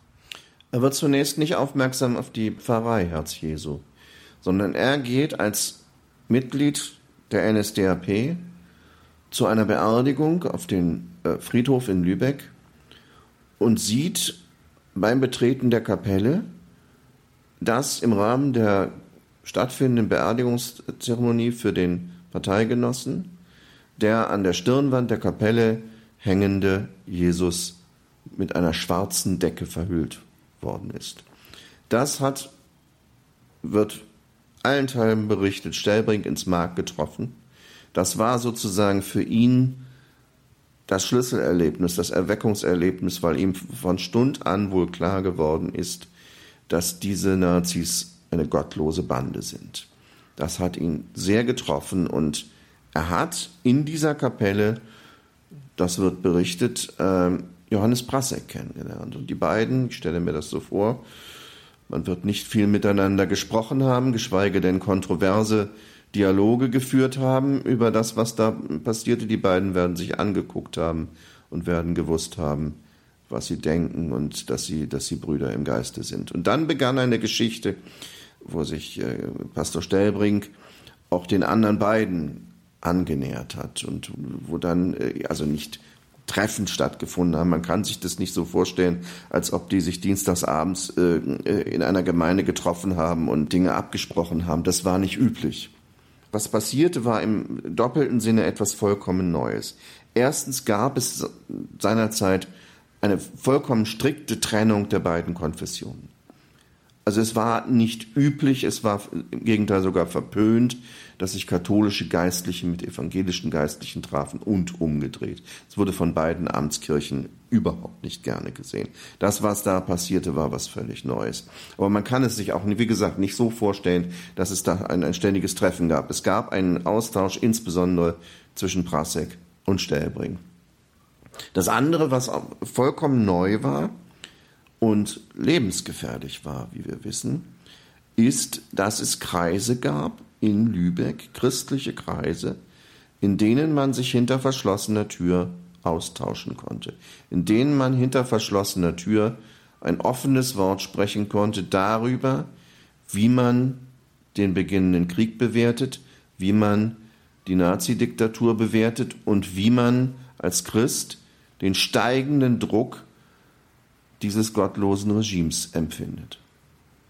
Also es gab zwei Neuerungen in dieser, in dieser ähm, Zeit in Lübeck, die, die sehr bemerkenswert sind, beide. Wenn man die Menschen, die Schüler, die Jugendlichen von damals in ihrem Film sieht, wie sie erzählen, das war äh, die waren da ja richtig beteiligt an diesen Vervielfältigungen zum Beispiel und die wurden da richtig auch involviert und haben das auch mitgemacht und haben auch äh, kein, kein äh, Wort gesagt, äh, haben sich da auch äh, wirklich ähm, ganz äh, korrekt verhalten, kann man sagen. Das waren ja alles auch einfache Leute. Also es ist ja nicht so, dass das irgendwelche aufmüpfigen Widerständler, äh, sozusagen geborene Anarchos waren, sondern ganz normale Leute und diese Jugendlichen damit einzubeziehen, ohne sie jetzt einer echten oder akuten Gefahr auch auszusetzen, oder wie war das? Also es waren einfache Leute. Es waren, es war nicht sozusagen eine, eine, eine universitäre Elite, die sich da in, in Lübeck zusammengefunden hat. Das war der Eisenbahner Nürnberg mit seinem Sohn. Nicht der Eisenbahner, der, der von den Deportationszügen gewusst haben muss, als jemand, der im täglichen Zugverkehr zwischen Lübeck und Hamburg gewesen ist. Das mag an ihm nicht vorbeigegangen sein. Und Nürnberg hat seinen Sohn bewusst in die Herz-Jesu-Gemeinde zur Jugendarbeit gehen lassen, wissend darum, was dort passiert. Diese Gruppe Lübecker Märtyrer bestand ja nicht nur aus den vier Geistlichen, sondern es waren insgesamt 20 Christen. Junge Leute, ältere Leute und im Zentrum standen die vier Geistlichen, die miteinander verwoben waren über ein konspiratives Netz. Da hatte jemand ein Papierwarengeschäft und hat die Madrizen zur Verfügung gestellt und das Papier, auf die, dass die Madrizen nachher abgezogen worden sind. Da hatte jemand eine alte Schreibmaschine. Und alles das äh, konzentrierte sich sozusagen zum einen bei Stellbrink, zum anderen im Keller der Herz-Jesu-Gemeinde, wo sich hauptsächlich die Jugendlichen getroffen haben. Aber im Hintergrund stand ein Netz von äh, 16 Bürgern, meistens Männern, Lübecks und den vier Geistlichen. Wir sprechen über die Lübecker Märtyrer mit dem Filmemacher Jürgen Hobrecht. Hermann Lange, Eduard Müller, Johannes Prasek, die katholischen Kapläne in der Lübecker Herz-Jesu-Gemeinde und der evangelische Pastor Karl Friedrich Stellbrink. Sie verbreiten die Predigten von Clemens Graf Gahlen, dem Bischof von Münster, die Predigten gegen die Euthanasie, gegen das NS-Regime. Eine ganz außergewöhnliche Sache, die früher oder später auffliegen muss.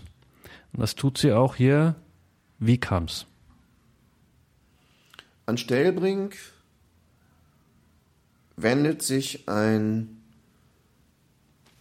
Amtskollege aus Mecklenburg-Vorpommern und sagt, suche jemanden, ich suche einen Amtsbruder, mit dem ich das offene Gespräch führen kann über diesen Krieg, über dieses äh, verbrecherische Tun. Der schmeichelt sich ein. Und es führt dann dazu, dass dieser in Anführungsstrichen Amtsbruder und Karl Friedrich Stellbrink ins Pfarrhaus gehen und das tun, was Stellbrink alleine, ohne Wissen seiner Frau und ohne Wissen seiner Kinder, jeden Abend tut, nämlich BBC hören.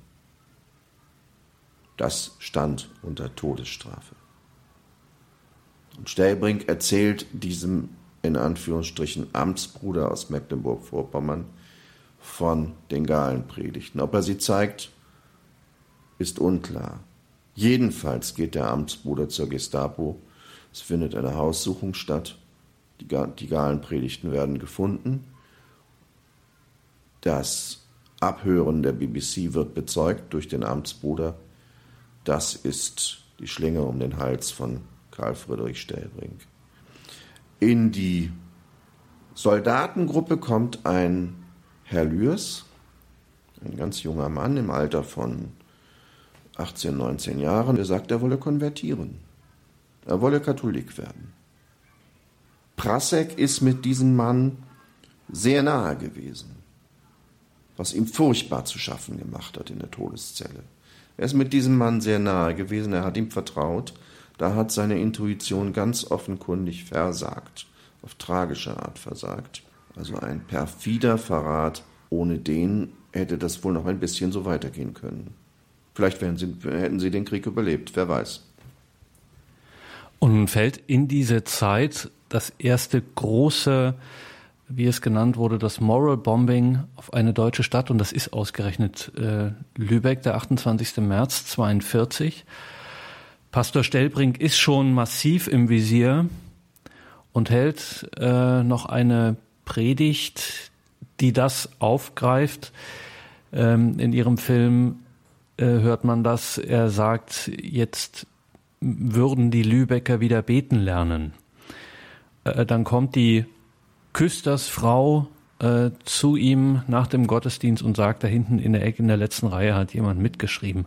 Und dann passiert etwas Erstaunliches. Ähm, Pastor Stellbrink verliert die Nerven und geht selber oder fährt mit seinem Fahrrad selber zur Gestapo und kommt nicht zurück.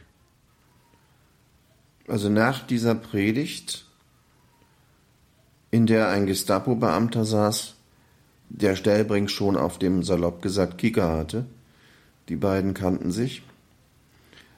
Nach dieser Predigt gab es Hausdurchsuchungen, es gab sozusagen eine ständige Patrouille der Polizei vor seinem Haus. Es wurde also ein, war ein Posten aufgezogen vor seinem Haus. Das Wissen um die Mitschrift seiner Predigt, in der er gesagt hat, die Lübecker werden wieder lernen müssen zu beten.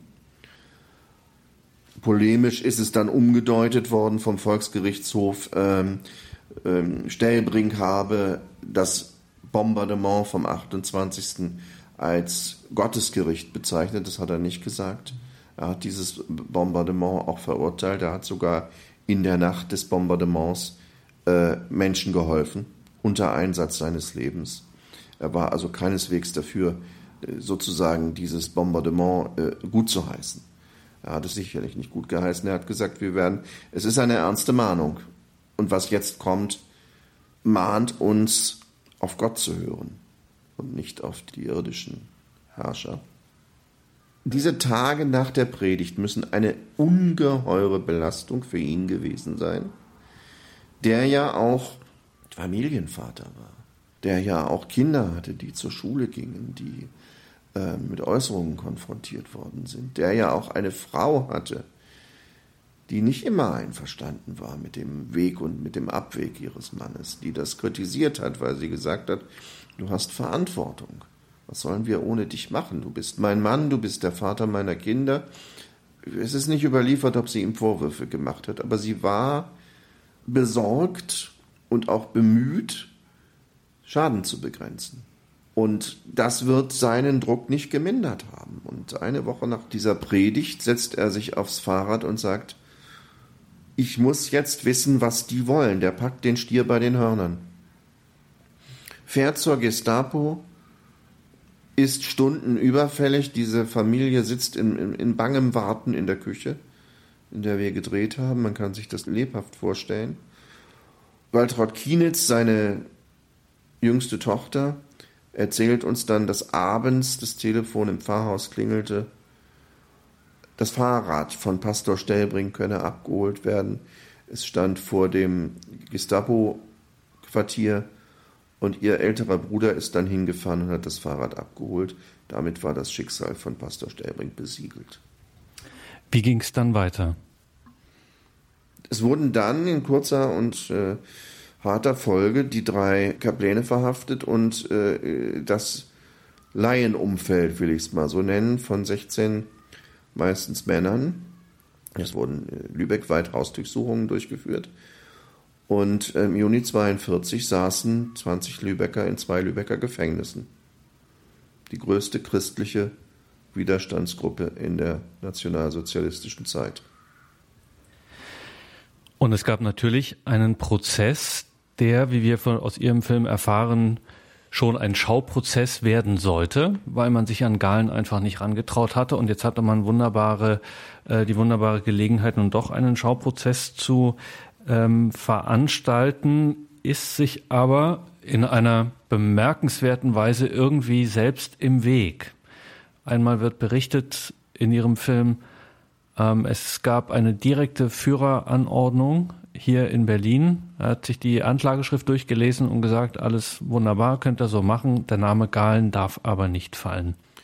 Ich habe in meiner Zeit in Münster, ich habe lange in Münster gewohnt und studiert, sehr viel mit Kriegsteilnehmern gesprochen, die im Russlandfeldzug waren. Münsteranern, katholischen Münsteranern, die im Süden, im Norden, äh, in der Mitte Russlands im Einsatz waren. Junge Leute, für die war Galen ein Identifikationspunkt. Das waren Zehntausende von Soldaten aus dem katholischen Münsterland. Auch daher kommt die Angst der Nazi-Elite davor, dieses Thema Galen allzu sehr hochkochen zu lassen.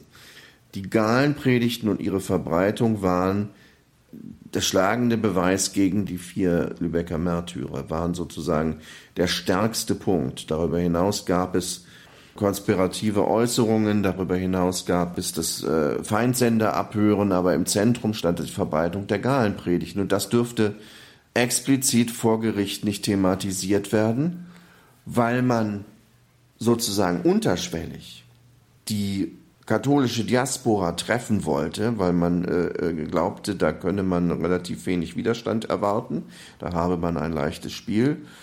Aber erwähnt wurde der eigentliche Grund, nämlich die Person Galen und seine Widerstandstätigkeit, seine Predigten und deren äh, Erfolge in Lübeck, deren Wirkungen in Lübeck erwähnt werden durfte das nicht, weil man wirklich Angst hatte, es kommt zu Unruhen, wenn das Thema Galen thematisiert wird. An Galen selbst, das sagt Goebbels in seinen Tagebüchern, wollte man nach dem sogenannten Endsieg rangehen. Vorher hat man sich die genommen, und da ist, da ist die so, ja, sozusagen eigentlich protestantisch geprägte äh, Gegend um Lübeck äh, ideal gewesen, denn die, die Herz-Jesu-Gemeinde war die einzige katholische Gemeinde äh, in Lübeck und in der Umgegend von Lübeck. Und man dachte sich, wenn wir hier uns die drei holen, das wird äh, sang- und klanglos vorübergehen. Stellbrink ist sowieso fällig, weil er sich's abgewandt hat. Aber es war effektiv, es war ein Schauprozess gemeint, war Galen, aber das perfide ist, sein Name durfte nicht erwähnt werden. Und eine zweite Sache, die vor gar nicht allzu langer Zeit, erst im Jahre 2004, entdeckt wurde, darüber spricht Karl Ludwig Vosswinkel, der Historiker, der sich intensiv damit befasst hat, der ist auf die Abschiedsbriefe gestoßen, die der Gefangenen in den Todeszellen, die dann nicht rausgingen. Mit welcher Begründung? Die landet, die hat der Staatsanwalt einkassiert und wieder in die Akten zurückgelegt. Warum? Also Vosswinkel hat, ähm, der Theologe und Historiker Vosswinkel hat ähm, seit den 90er Jahren die Geschichte der Lübecker Märtyrer recherchiert und trifft irgendwann in einem Archiv auf Aktendeckel Haftakte Stellbrink, Haftakte Prasek, Haftakte Lange, Haftakte Müller. Und da waren die Abschiedsbriefe drin, die nicht weitergereicht werden durften, damit nicht sozusagen der Zusammenhalt dieser Konspiration und damit auch nicht sozusagen die, die Glaubensstärke und Glaubenszuversicht dieser vier den Familien deutlich geworden ist. Man hat die Familien im Unklaren gelassen. Man hat sie zwar informiert, aber sozusagen über das, was die Geistlichen in ihren, in ihren Abschiedsbriefen unabhängig voneinander, die konnten sich ja nicht absprechen, ausgedrückt haben. Diese unglaublich starke Glaubensgewissheit und dieser Mut zu dem, was sie getan haben, zu stehen, der wäre, wenn es dann, wenn es sozusagen äh, offenkundig weitergereicht worden wäre an die Familien, wäre das ein Fanal gewesen und das wollte man vermeiden. Das fällt ohnehin auf in Ihrem Film, dass mit dem Todesurteil irgendwie so eine Art Last abfällt. Das heißt, im eigentlichen Sinn beginnt ja hier auch das Martyrium, äh, wenn man es so will, in einem theologischen Sinn. Und hier bricht auf einmal unglaublich viel Glaubensstärke durch. Einer notiert in sein Neues Testament, Sit Nomen Domini Benedictum und äh, dann äh, heute wurde ich zum Tode verurteilt. Zwei notieren es. Zwei notieren es. Lange und Prasek notieren es unabhängig voneinander. Heute wurde ich zum Tode verurteilt, geheiligt sei der Name des Herrn. Unabhängig voneinander. Was im Film immer wieder durchkommt, ist, dass gerade nach den Verhaftungen insbesondere auch die Familie des evangelischen Pastors Stellbrink äh, allein ist und man spricht sowieso nicht darüber. Es ist kaum Thema, es ist eigentlich, wird es verschwiegen. Nun sind ja Pastoren oder eben auch die Kapläne ja herausragende äh, Personen in dieser Zeit und auch eine Kirchengemeinde ist etwas Besonderes. Und jetzt hört man aber, dass davon gar nicht viel die Rede war, dass das irgendwie so versandete. Wie kann man sich das erklären? Das Schweigen herrschte totalitär und absolut nach der Hinrichtung der Geistlichen. Darüber zu sprechen war tabu. Zwei Tage nach der Hinrichtung fand in der Herz-Jesu-Kirche ein Gedenkgottesdienst statt, aber nicht etwa im Gedenken an die, an, die, an die vier Getöteten, sondern im Gedenken an die im Krieg gestorbenen Geistlichen. Aber jeder, der da saß, wusste, worum es ging. Nur es durfte nicht offen gesprochen werden. Es durfte nicht offen gesprochen werden bis nach dem Krieg. Und selbst dann selbst danach, selbst in den 50er und 60er Jahren, ist Waltraud Kienitz als Tochter des Pastor Stellbrink noch mit Äußerungen konfrontiert worden, hätte dein Vater doch den Mund gehalten, so könne er noch leben. Und wie man bei Ihnen auch erfahren kann, erst im Jahre 93 ist das Urteil auch wirklich dienstoffiziell und äh, das war auch gar nicht so einfach ähm, revidiert worden, beziehungsweise ist er rehabilitiert worden, wie das so äh, heißt, es ist auch ein enorm langer Zeitraum, wenn man sich das vorstellt, 93 erst. Das ist äh, dem damaligen äh, schleswig-holsteinischen Justizminister zu verdanken und äh, dem emeritierten Bischof, evangelischen Bischof von Lübeck, Karl Friedrich Kohlwaage. Die sind zusammen zu Sabine Leuthäuser-Schnarrenberger, zur damaligen Bundesjustizministerin, gegangen und haben äh, viel in Bewegung gesetzt, über einen Zeitraum von sechs, sieben Jahren immer wieder insistiert, bis schließlich der Bundesgerichtshof das Urteil gegen Karl Friedrich Stellbrink äh, für ungültig erklärt hat und ihn damit rehabilitiert hat. Merkwürdigerweise hat Waltraud Kienitz als Tochter auf diesen Brief vom Bundesgerichtshof, der das Urteil, das Todesurteil gegen ihren Vater für ungültig erklärt, geweint und gesagt, jetzt habt ihr ihm was genommen. Ich habe das lange nicht verstanden, aber sie meinte damit, dass mit der Annullierung des Todesurteils ihm seine Identität als Widerstandskämpfer genommen wurde. Das muss man verstehen.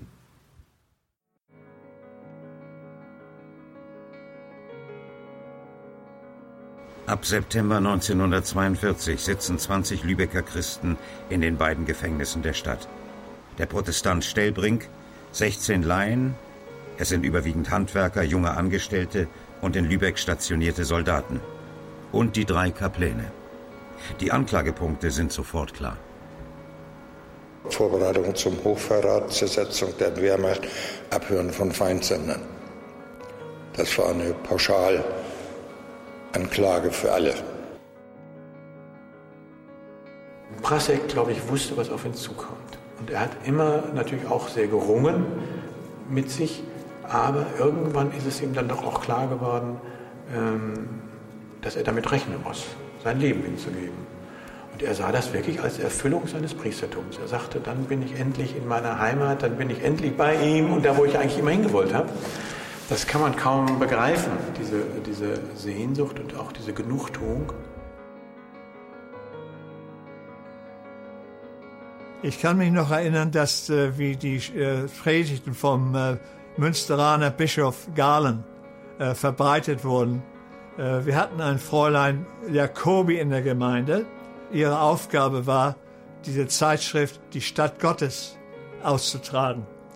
Und gewöhnlich war dann in der Stadt Gottes ein oder zwei Blätter, Abschriften von Galen Predigten. Ich habe es in, in Erinnerung, dass sie polterig ins Haus kamen. So diese Tür, die rissen die auf und mit, mit einer Geste wurde die bis zum Anschlag aufgemacht, was ich unanständig fand damals. Und dann gingen sie aber gleich ins Arbeitszimmer meines Vaters. Sie haben sicher gefunden, was sie gesucht haben, nämlich äh, Kopien der Galenpredigten. Pastor Stellbrink wird in einem eigenen Verfahren nach drei Stunden zum Tode verurteilt. Der Anwalt teilt der Ehefrau das Ergebnis beim Mittagessen mit. Sein Schicksal ist besiegelt. Rechtsmittel sind im Unrechtsstaat nicht zugelassen.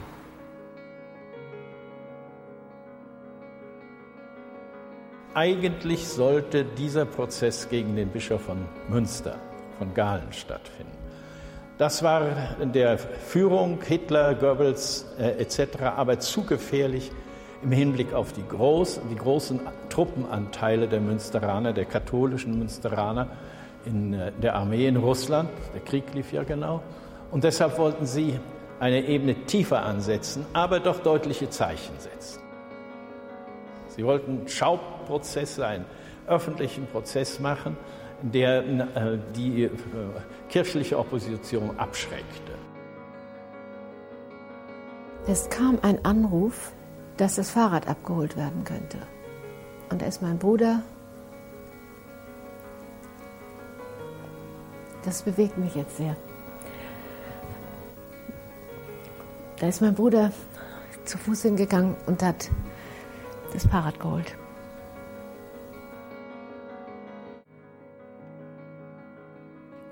Wir wissen, dass er und im Übrigen seltsamerweise wie das, dieser Vorgang bei beiden zustande kam, wo sie doch getrennt gehalten wurden.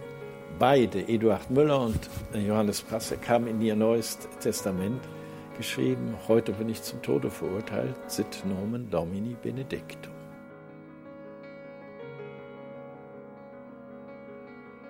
Noch 1957 hat der Krankenhauspfarrer zu meinem Mann, der damals eine mikrobiologische Ausbildung hier gemacht hat, gesagt, ach, Sie sind der Schwiegersohn von Pastor Stellbrink. Wissen Sie, der Mann hätte auch mal seinen Mund halten sollen, dann könnte er heute noch leben.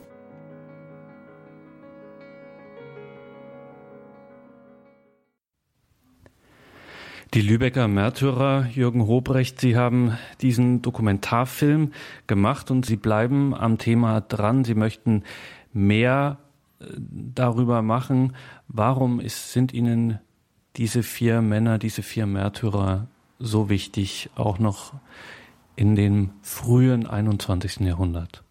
Gerade im frühen 21. Jahrhundert, was uns verloren gegangen ist in unserer reichen Gesellschaft, die mit den Errungenschaften dieser Demokratie auch so selbstverständlich umgeht, was, was uns verloren gegangen ist, ist eine Demut und eine Dankbarkeit. Und was wir von den Lübecker Märtyrern lernen können, die für ihre Überzeugung gestorben sind, wie andere ja auch, was wir von diesen Menschen lernen können, ist Demut und Dankbarkeit und ist die Erkenntnis, dass wir das, was wir hier haben, nicht selbstverständlich haben, sondern dass es erkämpft worden ist auch mit dem Blut dieser vier. Das hört sich pathetisch an, aber für mich ist es so. Diese Demokratie ist auch erkämpft worden. Das ist der eine Grund, warum das für mich wichtig ist, weiterzuarbeiten. Es wird ein hoffentlich einen Spielfilm geben, einen fiktionalen Stoff, der nicht eins zu eins die Geschichte der Lübecker Märtyrer nacherzählt. Das kann man nicht, weil vieles eben auch nicht genau überliefert worden ist, weil vieles Spekulation ist und weil vieles auch offen bleiben muss, was erlebt, was erleidet ein Mensch nach einem Todesurteil in einer Einzelzelle, in einer Nacht, die man die Gomorra-Nacht in Hamburg nennt, den Feuersturm, eingeschlossen in dieser Zelle in Handschellen auf dem Bett gefesselt liegend, sehend, wie die Umwelt rund um dieses Gefängnis am Holzenglas sich im sprichwörtlichen Sinne untergeht. Was erleidet ein Mensch, der weiß, wie Stell bringt, dass er zu Hause Kinder hat, dass er eine Frau hat? Was erleiden diese drei Kapläne, die an ihre Eltern, an ihre Geschwister denken, die an ihre Haushälterin denken, die sie im Gefängnis stets besucht hat.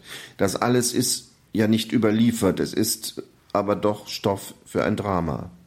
Und was insbesondere Stoff für ein Drama ist, ist die Fokussierung, wie man neudeutsch sagt, auf das Thema Euthanasie, auf den Lebenswert. Das ist heute ein hochaktuelles Thema. Wenn man sich unser gesellschaftliches Leben anguckt, dann gibt es in diesem Lande nur zwei Institutionen, für die der Lebenswert eines Menschen, sowohl was den Beginn als auch was das Ende des Lebens anbelangt, nicht verhandelbar ist. Und das sind die beiden christlichen Kirchen. Ich möchte die jüdische Gemeinschaft an dem Punkt mit einbeziehen, aber für diese Gruppen ist der Lebenswert das Ergebnis der Schöpfung nicht verhandelbar. Und das macht diese Institution einzigartig in der Gesellschaft. Und die Lübecker Märtyrer haben für diese Erkenntnis mit ihrem Leben bezahlt. Das ist das Wichtige, woran es zu erinnern gilt auch insbesondere auf dem Hintergrund, dass der Pastor Stellbring eine psychisch behinderte Schwester hatte, zu der er ein sehr, sehr inniges Verhältnis hatte, die er auch gerne mit in seine Lübecker Familie aufgenommen hätte. Das ist aber sozusagen aus dann familieninternen Diskussionen verworfen worden. Diese Schwester Irmgard Heiß ist für ihn in der Zeit seiner mehr oder weniger offenen Tätigkeit für die Galenpredigten nicht mehr erreichbar. Und er sagt in einem Verhörprotokoll mit der Gestapo, er habe befürchten müssen, dass seine Schwester den Euthanasietod gestorben ist, und das habe ihn zu einem entschiedenen Gegner gegen die Nazis gemacht. Diesen, diese Geschichte möchte ich gerne erzählen, denn es gibt hunderte von Filmen, von Büchern, von Dokumentationen über den Holocaust. An ein paar dieser Dokumente habe ich selbst mitgewirkt. Aber die Geschichte der Euthanasie ist insbesondere fiktional filmisch vollkommen unerzählt, weil das, was dort passiert ist, ist in ähnlicher Weise unfassbar, wie der Mord an den Juden unfassbar ist. Menschen werden schreiend abgeholt von grauen Bussen und noch am selben Tag in Gaskammern gesteckt. Das ist ein Verbrechen an, mit, mit 300.000 Toten, Behinderten und Kranken, das in dieser Gesellschaft bislang nicht nur filmisch nicht aufgearbeitet worden ist, sondern wenn man es vergleicht mit dem ganz großen Verbrechen des Mordes an sechs Millionen Juden, eigentlich überhaupt nicht durchdrungen ist. Und da möchte ich da möchte ich einen filmischen Beitrag leisten, um diese Diskussion in Gang zu bringen. Danke, Jürgen Hobrecht, fürs Gespräch. Ich danke Ihnen. Jürgen Hobrecht war das, der Berliner Filmproduzent der Firma Polis Film und der Phoenix Medienakademie am Berliner Kollwitzplatz. Er hat einen Film über die Lübecker Märtyrer produziert, Widerstehen im Geiste Christi. Und damit geht unsere heutige Standpunktsendung zu Ende. Wir haben heute erinnert an die Predigten des Löwen von Münster. Bischof Clemens August Graf von Galen, der spätere Kardinal. In dieser Sendung hörten Sie den Antisemitismusforscher Wolfgang Benz und den Filmproduzenten Jürgen Hobrecht. Über die Bücher von Wolfgang Benz, sowohl als Autor als auch als Herausgeber, können Sie sich im Infofeld zu dieser Sendung auf horeb.org informieren. Der Film von Jürgen Hobrecht über die Lübecker Märtyrer, Widerstehen im Geiste Christi. Eine DVD davon können Sie sich direkt bei Polis Film bestellen. Wie das geht, steht auch bei uns im Infofeld zur Sendung. Schauen Sie da also rein. Danke fürs Dabeisein, liebe Hörerinnen und Hörer, für Ihr Interesse an dieser Sendung. Alles Gute, behüt Sie Gott, machen Sie es gut. Ihr Gregor Dornis.